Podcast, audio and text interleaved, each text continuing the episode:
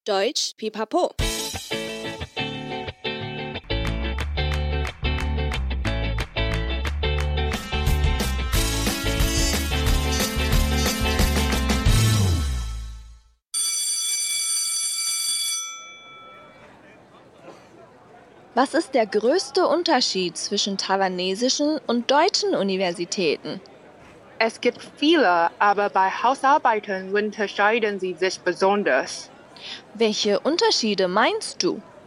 Wenn wir an deutschen Unis Hausarbeiten schreiben, können wir in die Sprechstunde gehen und mit dem jeweiligen Dozenten über das Thema zusprechen. Außerdem wird normalerweise kein bestimmtes Thema vorgegeben, wenn wir eine Hausarbeit schreiben. Wir können das Thema, für das wir uns interessieren, selbst auswählen. Das macht den großen Unterschied zwischen Taiwan und Deutschland aus. Was war für dich die größte Schwierigkeit, als du deine erste Hausarbeit geschrieben hast? Als ich meine erste Hausarbeit geschrieben habe, musste ich viel vorbereiten. Zum Beispiel musste ich in die Sprechstunden des Dozenten gehen und auch viele Artikel und Aufsätze lesen, die mit meinem Thema zu tun haben.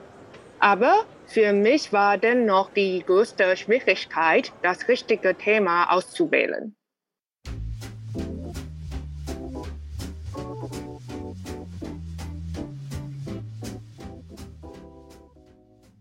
Hallöchen, willkommen zurück bei Deutsch Pipapo, deinem Podcast zum Deutschlernen。欢迎再回到德语噼啪聊，最生活化的德语学习频道。我是 Bianca。大家有听到开场的对话有什么不一样吗？没错，我们今天邀请到了一位特别的来宾，来我们的噼啪聊德语的单元哦。让我们欢迎 Jacqueline。Hello Leute! It's been Jacqueline. What mich hier zu sein。哇，一开场就用流利的德文跟我们的听友们打招呼。是的，这次的德语噼啪聊会有一点不太一样哦。大家有发现吗？这次的对话难度也比较高一点，但不用担心，因为我们的特别来宾其实是一位很优秀的德文老师，所以今天就由 Jacqueline 来跟大家讲解对话的单字和文法哦。我这集可以好好休息一下，但我们在进入今天的对话前，我们先请 Jacqueline 稍微自我介绍一下。啊、uh，Hello，大家好，我叫 Jacqueline，我在 Uni Göttingen 念教育学的硕士，然后还有企业管理的学士，然后目前也是一位德文老师。哦那我也很期待，等一下可以跟你聊一些大学生活的细节，还有你的故事。那我们就先进入我们的对话吧，Jacklin，我们两个扮演的角色是什么呢？我们是两个大学的学生，然后在讨论关于台湾跟德国的大学差异。嗯，没错，这也是这集的噼啪聊的主题。因为 Jacqueline 本身有经历过台湾跟德国大学的教育，所以由她来跟大家分享这个主题实在是太适合了。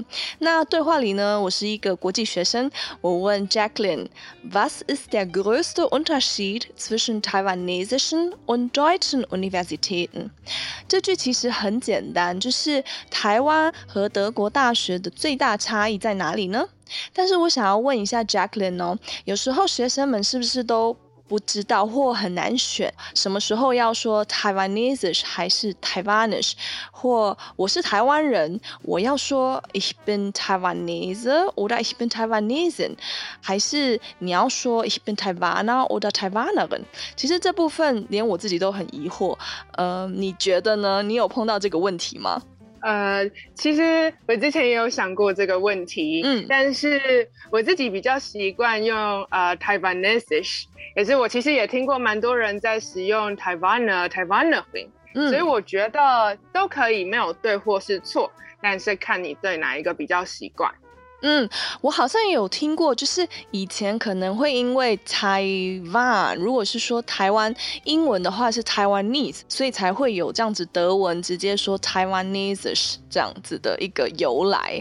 但好像台湾的在台协会的 Deutsche Institut 他们是统一使用 Taiwana 或 Taiwanish。所以其实都可以啦，我觉得就看自己的习惯是什么。有时候我会避免这个问题，我就直接说，如果我要说我从台湾来的话，我就直接说 komme aus Taiwan。这个其实也是一个蛮重要的主题。那 Jacqueline，下一句你的对话里面是说什么呢？呃，下一句我说，Es gibt viele, aber bei Hausarbeiten unterscheiden sie sich besonders。嗯哼，意思就是其实有很多不同的地方，但最不一样的就是论文的部分了。呃，在这部分想特别跟大家解释 “house arbeit” 这个字。其实 “house arbeit” 有两个意思，一个是作业，嗯、另一个是家事。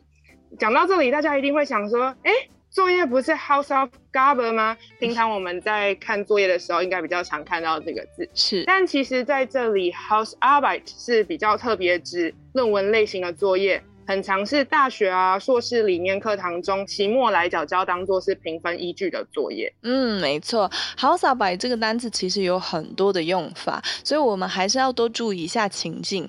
再来，我们就进入重点了。我就问，Welche Unterschiede meinst du？你是说哪些差异呢？Wenn wir an deutschen Unis Hausarbeiten schreiben, können wir in die Sprechstunde gehen.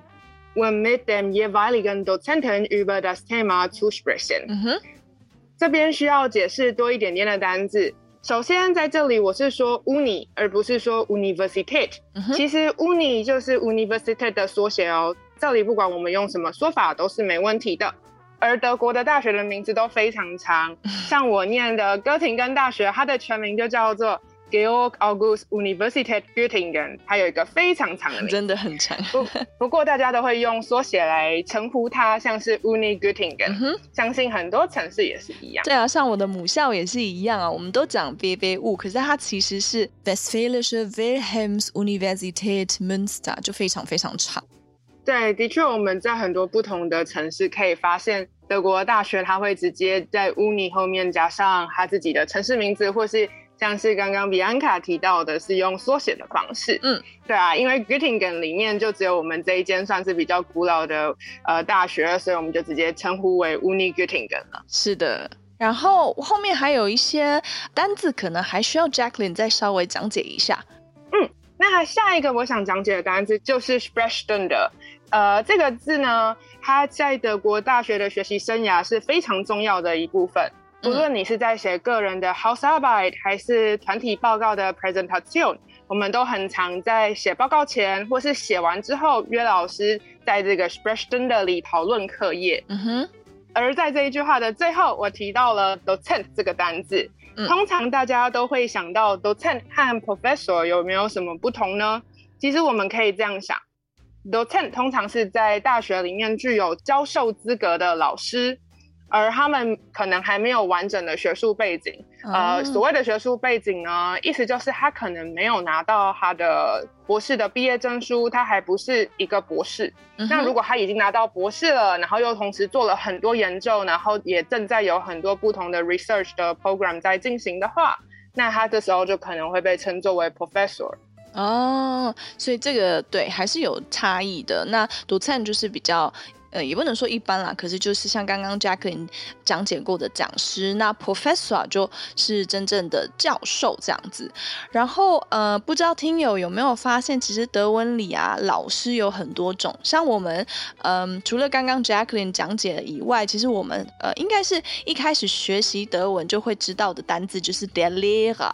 可是 Lehrer 这个单字，其实在大学就是没有人使用，都只是使用在小学啊、国高中或者其他。他领域的老师，就比如说你学呃钢琴或其他的乐器以外，你的钢琴老师就会是 der Klavierlehrer 那样子。是的，而且在大学里面呢，如果你想称呼某位教授或是某位老师，我们不会叫他老师老师，而是说 Herr 或是 Frau 某某某，嗯，或者是连着他的 Titel 一起 Herr oder Frau Professor Schmidt zum Beispiel。Yeah, ganz genau。没错，这也是一个非常值得分享的好知识哦。那 Jacqueline 回到对话里面，你下一句说什么呢？我说，Außerdem wird normalerweise kein bestimmtes Thema vorgegeben, wenn wir eine Hausarbeit schreiben。这边可以解释一下 vorgeben 这个单字，它其实是一个有非常多意思的单字。Wenn jemand vorgibt, jemand oder etwas zu sein，其实是在指某人冒充、假装什么，或是假装是谁。那在这里呢，它的意思其实是指定，所以整句话的意思是，除此之外，我们在写论文时，一般来说不会有指定的主题。Wir können das Thema, für das wir uns interessieren, selbst auswählen. Das macht den großen Unterschied zwischen Taiwan und Deutschland aus。而在这里呢，我们就可以选择自己有兴趣的主题。这也是台湾和德国最大的差异哦。嗯，再来我就问 Jacqueline，Was war für dich die größte Schwierigkeit, als du deine erste Hausarbeit geschrieben hast？那对你来说，写论文时你碰到的最大难题是什么呢？Als ich meine erste Hausarbeit geschrieben habe, musste ich viel vorbereiten. Zum Beispiel musste ich in die Sprechstunde des Dozenten gehen und auch viele Artikel und Aufsätze lesen, die mit meinem Thema zu tun haben. Aber für mich war dennoch die größte Schwierigkeit, das richtige Thema auszuwählen. 在我写论文的时候呢，我必须提前做非常多的准备，尤其是在刚念第一学期的时候。比起德国的同学，我觉得我真的花了蛮多时间在。 预先阅读我这些学术论文的部分，然后还有练习自己写作的部分。嗯、在对话中，我举例到了几个我每次一定必做的事情，像是 viele Artikel und Aufsätze lesson，这些就是阅读文献啊、文章，这一定是不可或缺的。嗯，对我来说非常头痛的就是主题的选择。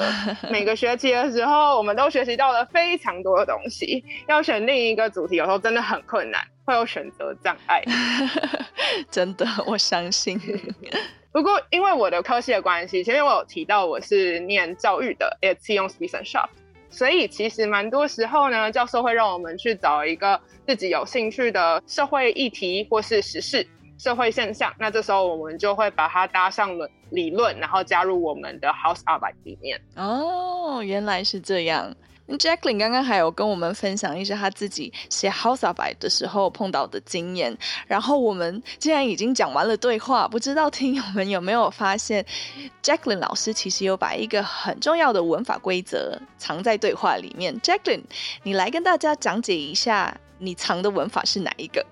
啊、呃，其实在这里我用了非常多的 as 跟 van，。嗯，那在这里需要跟大家解释一下 as 跟 van 的差异到底在哪里呢？这也是很多学生会容易混淆的文法。大家如果去查字典的时候，应该会发现 as 跟 van 上面它都会写当做什么事情的时候，或是当发生什么事情的时候。嗯、那这时候大家就会想说，嗯，那 as 跟 van 到底有什么不一样呢？当我们在使用 when 的时候，其实就是在描述一个常态发生的事情，那时态我们就会用现在式。嗯、那当我们使用 us 的时候呢，则是在描述一件可能这辈子只发生过一次的事情，而且是已经发生过的哦，所以我们就会使用现在完成式或是过去式来当做它的时态。哇，真的，Jacqueline 老师讲解的非常仔细，希望听友们都把它记起来，然后有恍然大悟的感觉。毕竟这个真的是德文文法里面真的很容易混淆的一部分。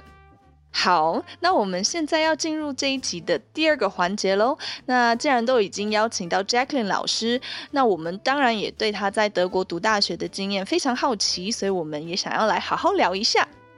那先从你的求学过程开始聊好了。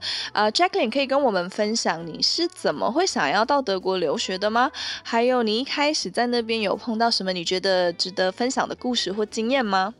啊一开始我到德国申请的是教育学的硕士，那我的大学也是念教育，那我当然就是因为对于德国的教育体制非常有兴趣，所以才想说要去申请德国的学校。嗯、那通常呢，去德国念硕士，我觉得要注意一件很重要的事情，就是科系适配性的问题。哦、因为在德国啊，它大多数的硕士学程呢，它都是需要你跟你的大学是念同一个科系。嗯，没错。为什么我特别提到这件事情呢？因为当初我就有听到有学生在申请教育学硕士的时候，因为他在台湾就读的是英语教学系，然后像他在毕业证书上面就不是写 education，因为其实 education 翻过来其实也是 Erziehungswissenschaft 或是 pedagogic 之类的，虽然他们有很多不同的意思，嗯，但是基本上它就是完全不是纯教育学综合类的科系。那他就因为这个原因而被拒绝，好严格哦。对，然后但我觉得有一个事情是大家可以先准备的，嗯，对，就是像是呢，有蛮多大学在他们学校的入学门槛啊条件上，其实都会非常的明定他们要你修过的学分或是修过的课程。嗯，那这时候你就可以非常有计划性的去修你的课程。就算你今天是一个英语教学系的学生，如果你把你的课程修的跟它的规则一样的话，然后也有提出证明文件，那我觉得被拒绝的几率可能会相对再低一点点。哦，所以真的是要事前做很多功课，自己要知道说，我如果是之后的目标是什么，我现在就应该做什么的准备。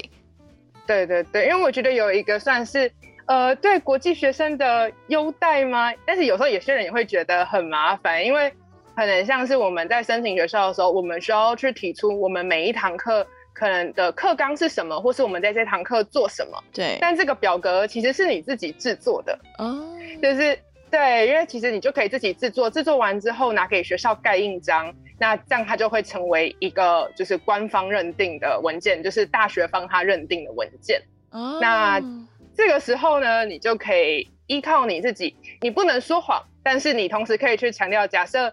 这个科系我们是做教育专题，我们是做跟学术相关的研究。那我在研究法部分是缺乏一点点的学分了，那我就把这个课往研究法去归。哦，对，这时候是你可以在这个文件上做的事情。哦，不过就是不能说谎啦，就是还是要按照就是事实去陈述。真的有实际经验过的，呃呃，Jacqueline 来跟我们大家分享这个，真的是很珍贵的一些经验。嗯、因为像我自己是没有在台湾读过大学，所以我的路程是完全不一样的。谢谢 Jacqueline 来跟大家分享。那这是事先要准备的东西。那如果到了德国之后呢？你还可以跟大家分享一些小撇步吗？如果到了德国之后，我们要注意的是什么？呃，到了德国之后，我觉得大家。最烦恼的应该就是住宿了吧，因为你一到德国落地了，嗯、结果发现自己没有地方住，饭店一个晚上应该也都不便宜。是，所以对我来说呢，嗯，我也要给大家一个非常深沉的建议，当初就没有做到这件事情。因为如果你心中已经有一个一定想去哪间学校的话，你就可以先去那一间学校的住宿网去排队，就是宿舍的网站去排队。Uh-huh. 因为他其实，在排队的时候是不需要缴交任何入学证明的。大部分的我遇过的，几乎都是不需要缴交任何，就是入学证明或是你的出拉总、你的任何录取通知，对，几乎是不用的。你是要等到他确定你有呃宿舍可以住了，你有排到队了，他才会跟你要后面的后续的相关资料。不过他可能每几个月、每两个月、每三个月都会再寄一个确认信，确定你还在等这个宿舍。嗯嗯，所以就可以先去卡位的意思。如果你知道说我要去，就想去的城市就是哪一个或哪一个大学。嗯嗯，没错没错。那除了排不到宿舍这件事情之外呢，我觉得不管你今天找的是呃宿舍啊，还是你找的是有室友的 v e g a 或是 Einzelwohnung，就是。自己住房间，那我觉得你们都可以非常注意一件事情，就是生活周遭的机能。对，这个很重要，因为跟台湾比较不一样，毕竟没有那么便利，不是每一个转角都有一个便利商店之类的，所以还是 稍微看一下，还有交通是不是方便的，不然可能每天去学校，嗯，也会有一点累。真的，真的，真的，就像其实我那时候在。台湾在找德国的房子的时候，我是直接使用 Google Map，然后它不是可以把那个小人拿出来，然后看周遭的实景吗？然后我就在那个住宿附近，嗯，对对对，我就在那个住宿附近，然后就在开始看说，嗯，这附近有没有什么超市？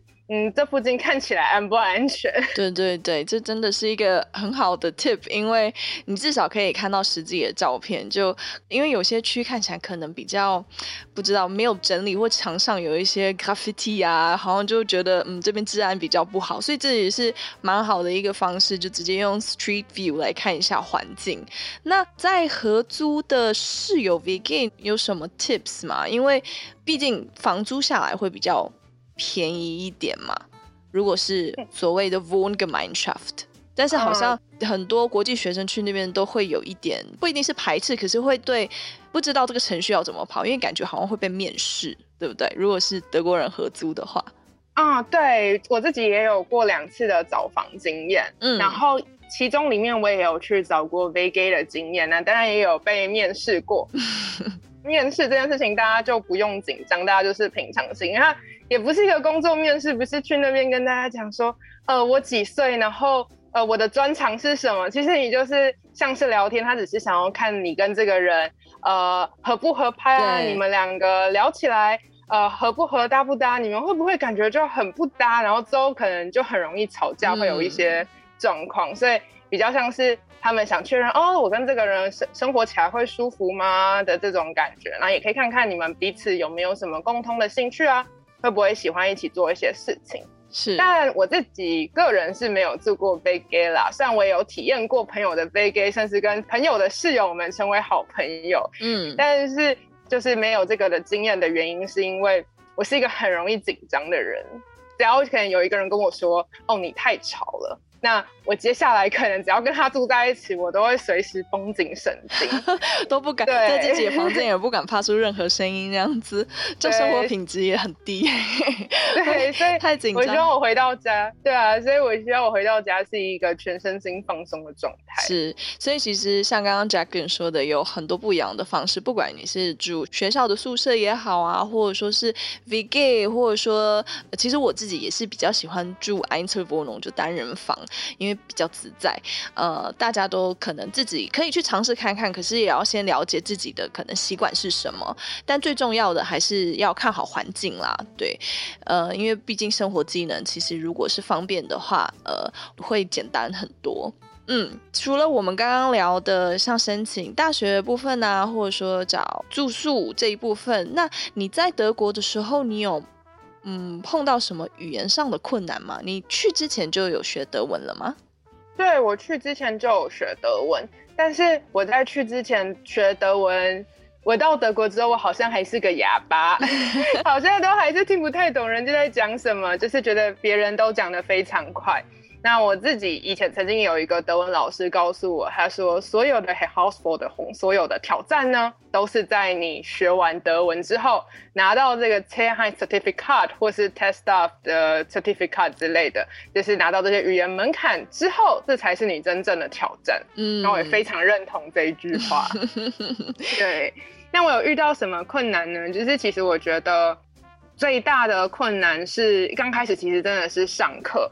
因为我其中有一堂硕士的课程，老师是同时用德文跟英文授课的。那呃，虽然说英文也是我们从小接触的语言，那德文那时候应该也是在一个还不错的情况，可是对我们来讲都是外语。那在这个时候，我觉得非常重要的是。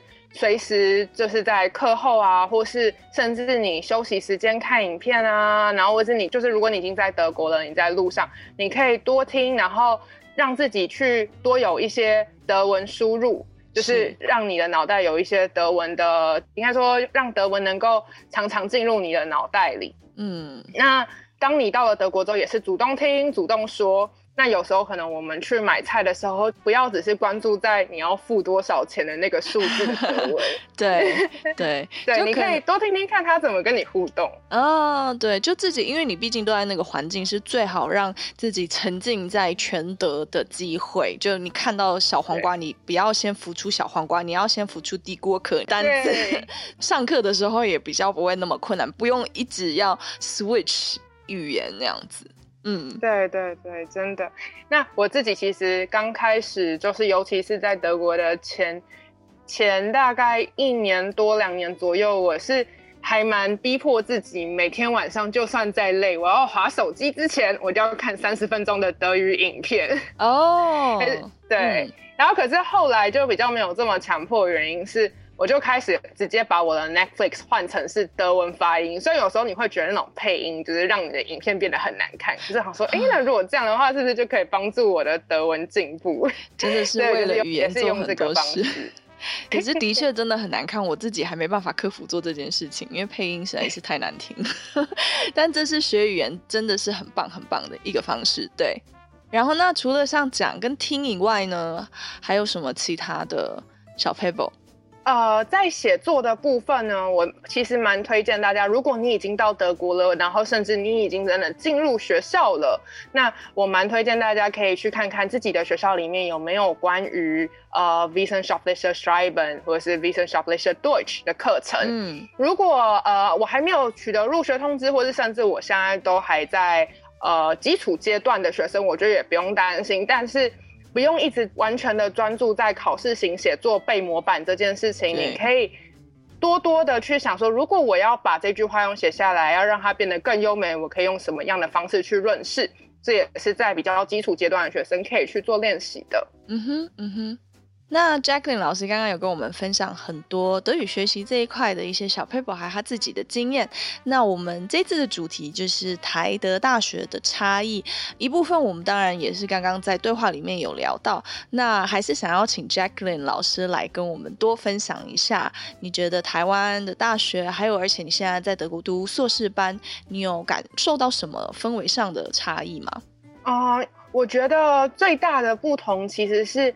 像是我在念硕士的时候，台湾其实蛮多人都是大学毕业之后就直接念硕士了，嗯，那他们中间可能比较少探索，然后也可能念硕士的原因是他的人生的一个在学历上的里程碑。那但每个人的理想跟目标不一样，所以也不能够以偏概全啦。但不过我看到最大的不一样是，感觉比较大部分的德国人呢都是带着问题来的，而我比较像是就是就我自己当时的情况，我比较像是。去寻找问题的，对我来说，来到德国念硕士是来到一个新的环境，在这里什么东西都好新哦，然后什么东西都好不一样哦，然后我是进去寻找哦，什么样的东西是我最有兴趣的。但是像我的同学，可能他们都已经相对比我大个五六岁，然后他们可能已经有在职场上工作过了，那这时候他们就会已经有自己的问题，那他们其实早就已经想好论文题目了，然后 非常的。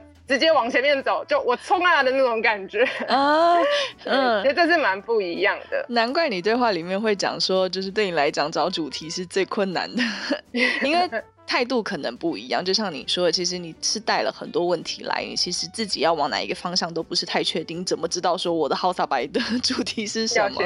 同学们他们可能都已经知道自己的方向是什么了。啊、呃，还有除此之外，还有其他的一些，嗯，可能在读书上的，嗯，观念嘛，或者说态度，还有什么你觉得比较不一样吗？对同学们的差异？嗯，我觉得还有一个部分其实是自己独立的部分，不是说台湾学生不独立，嗯、像是呃，在台湾选课啊，如果今天它是一个必修课程，你就可以。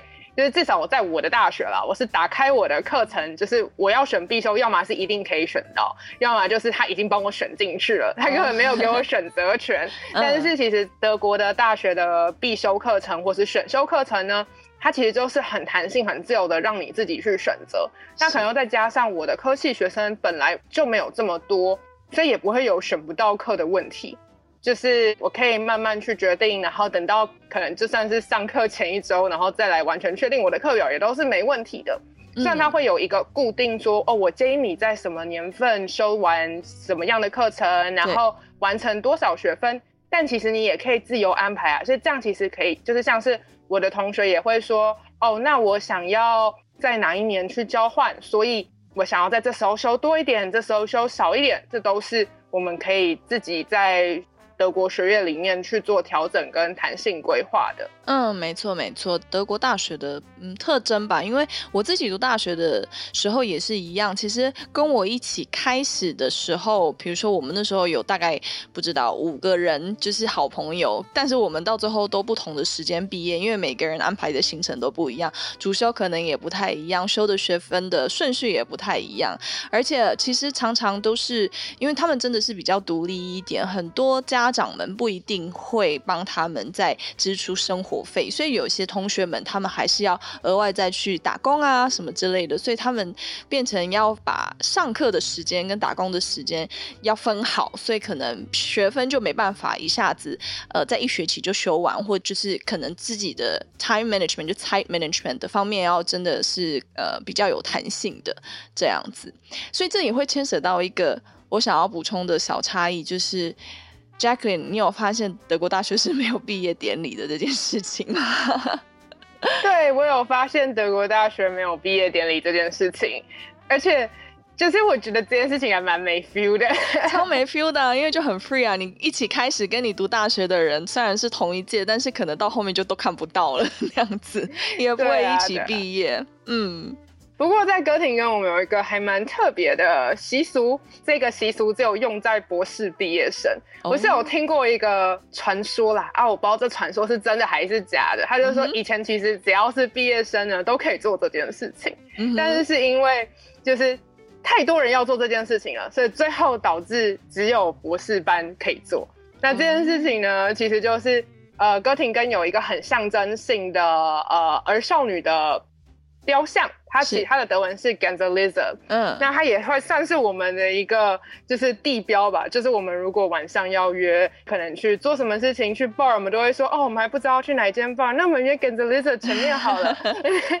他们就要来到这个很具有象征意义的 Gänseblitzer 前面，然后爬上去。因为它其实 Gänseblitzer 是放在喷水池的上面，哦，大家要爬上这个喷水池，然后亲吻这个儿少女的脸颊，然后插一束花在她的手上。好可爱哦！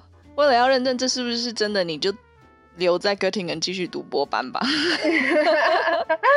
而且重点是他们都会搭着就是小木车，所以你就会看到小木车呃上面放了很多酒啊，然后还有一些很漂亮的花啊，然后或者是气球，就每个人都会把自己的车子装饰的不一样。然后毕业生不是有那个毕业帽吗？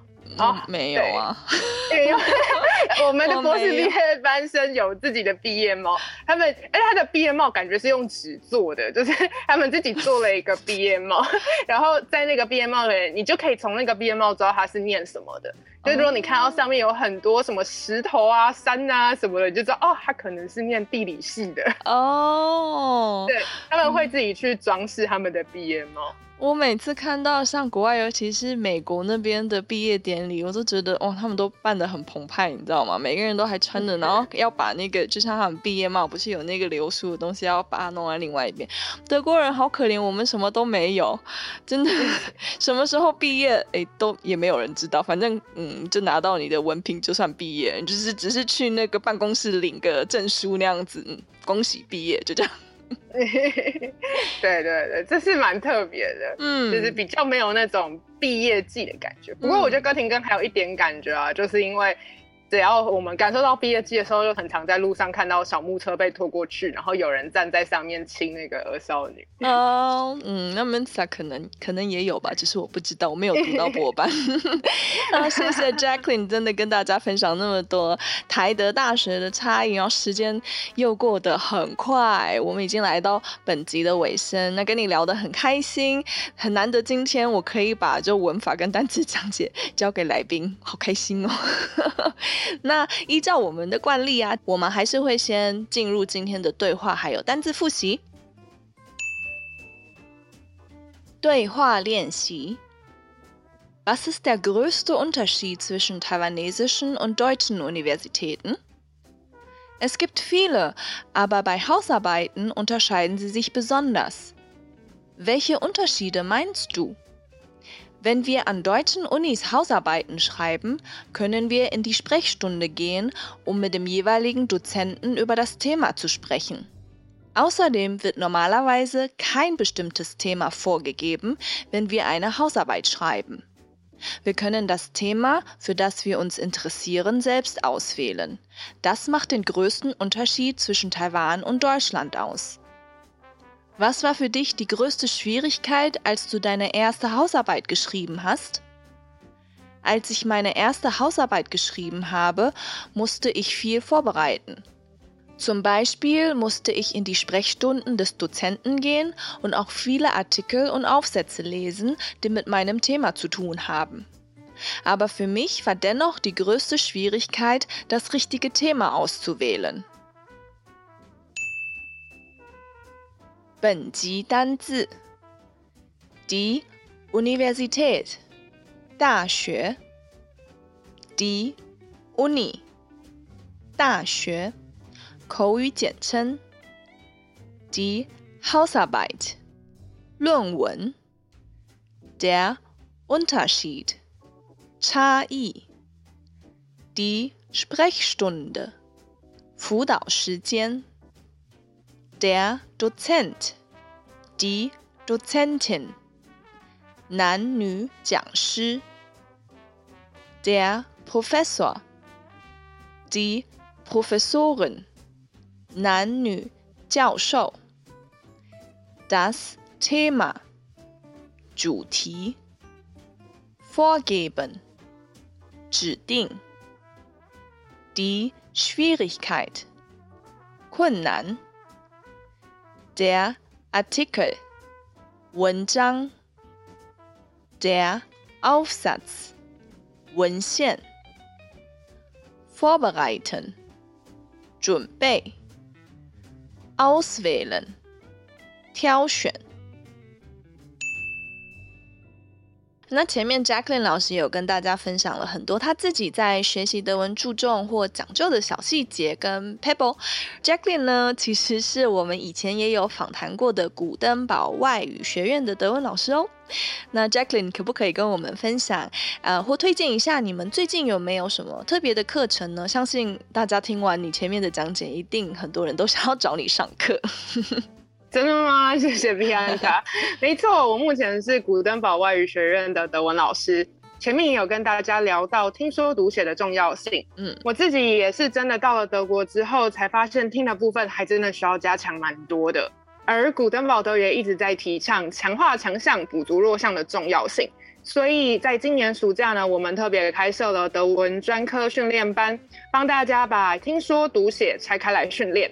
如果你学到了 B A S，你还是觉得自己在某个项目特别的弱，那这个课程就非常的适合你哦。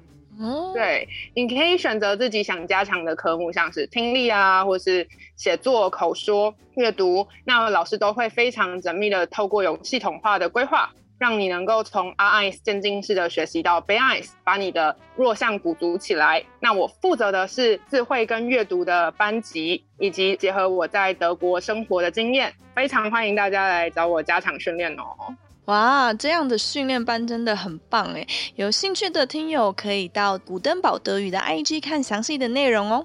哎，对了，Jacqueline，听说你们还有一个很棒的金羽毛计划，也可以跟我们分享一下这是什么吗？对，古登堡的金羽毛计划可以让你边学德文边省钱。嗯，怎么说呢？在这里补充一下，古登堡德语呢，除了德语课程之外，也会帮大家处理德国的留学代办哦。金羽毛计划简单来说，就是如果你报名德文团体班，然后你累积了你的课程期数，当你累积到了一定的期数，你就可以拿来节省你的留学代办费用。这里我才会说呢，是边学德文边节省代办费用。其实代办费用也是一笔不小的开销哦。除此之外，还有提供许多补助奖金的福利哦。详细的累积方式跟说明呢，你们可以一起到古登堡德语的 Instagram 上面来看详细的内容。这计划真的超值的，相关的贴文链接我们也会放在音档摘要跟网站里面。然后正在学习德文的听友们也可以去研究看看哦。再次感谢 Jackin 跟我们的分享，还有今天来当我们噼啪聊德语的来宾。希望以后还有机会可以一起合作，一起再聊其他有趣的主题。好啊，谢谢 Bianca，谢谢今天收听的你。喜欢我们内容的话，记得订阅德语噼啪聊 Podcast，还有 IG，一起丰富你的德语生活。Bis zum nächsten Mal, wir freuen uns auf dich, deine Bianca und Jacqueline. Tschüss.